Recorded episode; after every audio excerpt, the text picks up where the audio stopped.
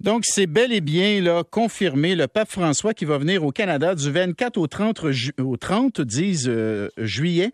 Il va se rendre à Edmonton, il va se rendre à Iqaluit, au Nunavut, et il va se rendre à Québec, où nous rejoignons le cardinal Gérald Cyprien Lacroix, archevêque de Québec. Euh, bonjour.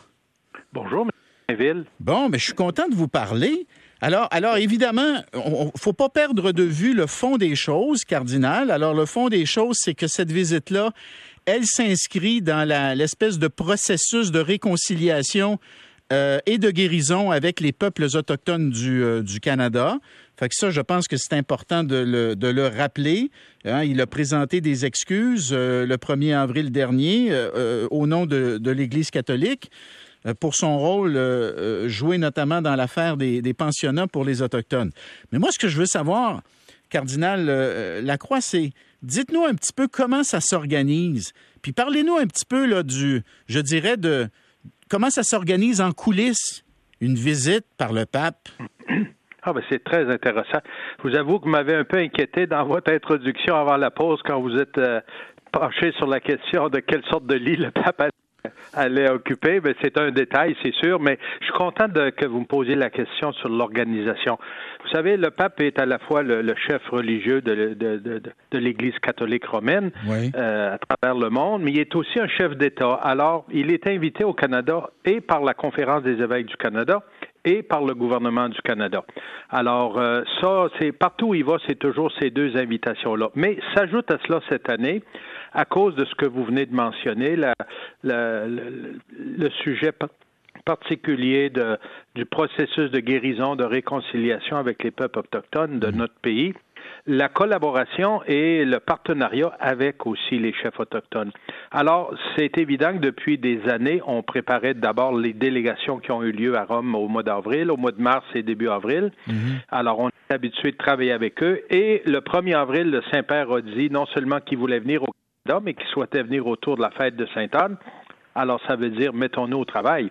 Aujourd'hui, là, au moment où on se parle, le jour où l'annonce officielle est faite, il ne reste que neuf semaines. C'est pas beaucoup, vous savez, pour préparer euh, un voyage de cette ampleur-là. Mais en même temps, on, a travaillé en coulisses, comme vous l'avez dit, et c'est normal. Hein, on prépare les choses en collaboration euh, avec les trois niveaux de, que, je viens de mentionner et tous les paliers aussi de l'Église, des gouvernements fédéral, provincial, municipal, avec aussi les, la grande diversité des, des, des peuples autochtones, inuits, métis. Alors, on travaille ensemble. Bon.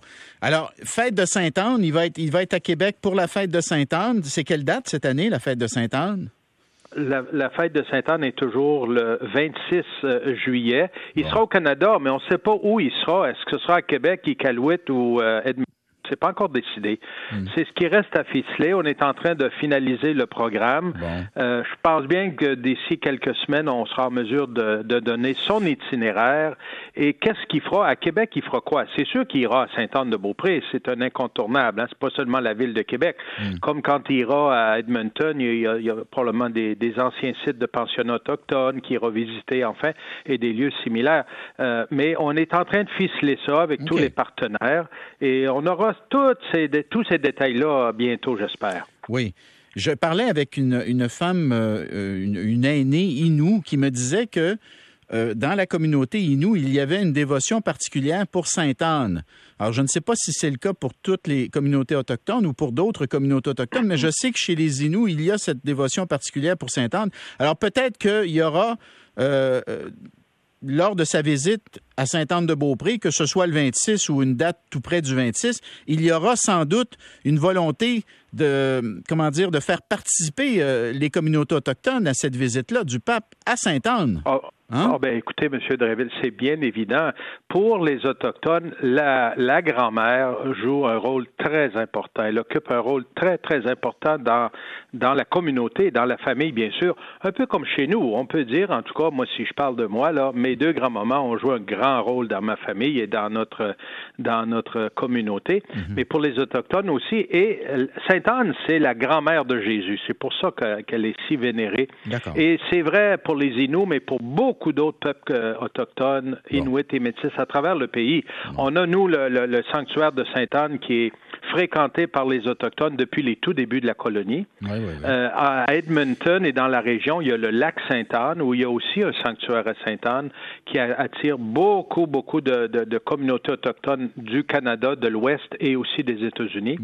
Alors, euh, dans, dans, dans endroits du Canada, il y a des, beaux lieux pour célébrer. Bon, je sais que vous voulez pas que je vous pose trop de questions sur la logistique, sur les, détails. sur les détails. Vous pouvez en poser. Ben, mais, mais, vous pouvez en poser. Est-ce que mon information est juste? La dernière fois qu'il est venu à Québec, il aurait logé dans une, petite chambre très modeste du, euh, du siège du diocèse. Où sont vos bureaux? Est-ce que c'est exact, ça? Non, c'est pas exact. Il a logé à l'archevêché, qui est la résidence de l'archevêque et de d'autres évêques et prêtres, qui est dans le Vieux-Québec, juste à côté de, de la cathédrale. Et, de fait, ce sont des chambres, euh, bon, c'est un vieil édifice là, qui a plus de 180 ans, c'est sûr, mais euh, ce sont, il n'y a rien de luxueux là, là, c'est pas le château Frontenac, mais ce sont des chambres euh, bien accommodées, évidemment, mais simples et, et, modestes.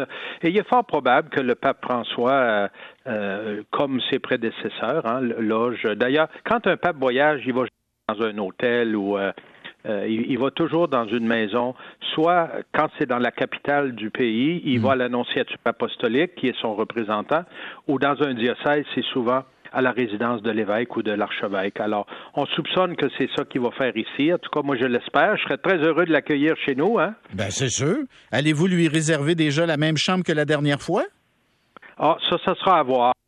Euh, on verra ça. Si, c'est son choix de venir à l'archevêché, on regarde ça avec son équipe. Sa garde rapprochée euh, euh, est déjà venue et, ils vont revenir d'ici la visite pour finaliser les choses et on va regarder tous les endroits qui sont visités par le pape.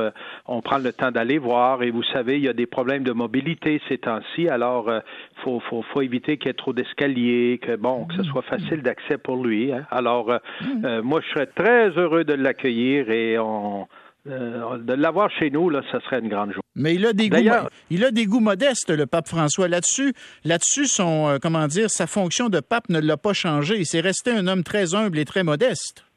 Absolument, absolument. Vous allez voir d'ailleurs, euh, quand il sera accueilli à l'aéroport, que ce soit ici ou dans les autres sites, euh, il aime descendre de l'avion et, monter une petite voiture. Euh, souvent, c'est une Ford Escort ou quelque chose de similaire, là, une voiture très simple. Mm. bon, parfois aussi, pour être vu un peu plus dans les dans les foules, il va utiliser la pape mobile là, pour être un peu plus haut, pour avoir donné la chance aux gens de le voir de plus près et lui aussi de saluer, de voir les gens. Mais on le verra pas en grande limousine là, euh, et dans des grandes affaires. C'est un homme, effectivement, qui a choisi de témoigner d'une simplicité volontaire euh, importante. Cardinal Gérald de Cyprien Lacroix, archevêque de Québec, ben, bonne visite. Hein? On, a, on, a, bien hâte de voir. On a bien hâte de voir comment ça va se dérouler, mais c'est sûr que c'est à partir du moment où le pape débarque chez nous, ça devient un événement international. On n'a pas le choix, hein? on ne l'évitera pas. Oui, absolument. Il y aura une grande couverture. Habituellement, hein. il peut y avoir des, centaines et même des milliers les milliers de, de, journalistes. Lors de sa visite aux États-Unis, euh, la dernière qu'il y a eu en 2015, je crois, euh, ou 2018, je me souviens pas de la date, euh, ils étaient 8000 journalistes à le suivre. Alors, ça s'est reparti, à hein, retransmis à travers le monde. Mais j'espère qu'on pourra se parler, reparler, M. Drinville, lorsqu'on aura plus de détails juteux à vous donner et les détails de la visite. Ça vous fera plaisir. Là, je pourrais vous dire dans quel lit il va dormir s'il dort chez nous. Mais savez-vous, je suis très, très agréablement surpris depuis ce matin là que je donne des entrevues, l'intérêt, l'enthousiasme, les gens ont hâte de l'accueillir et de le voir, de l'entendre et de voir les gestes qu'il va poser. Ça, c'est très positif. Hein? Les gens ont confiance en cet homme-là. Cardinal, merci. Bonne journée. Bonne journée.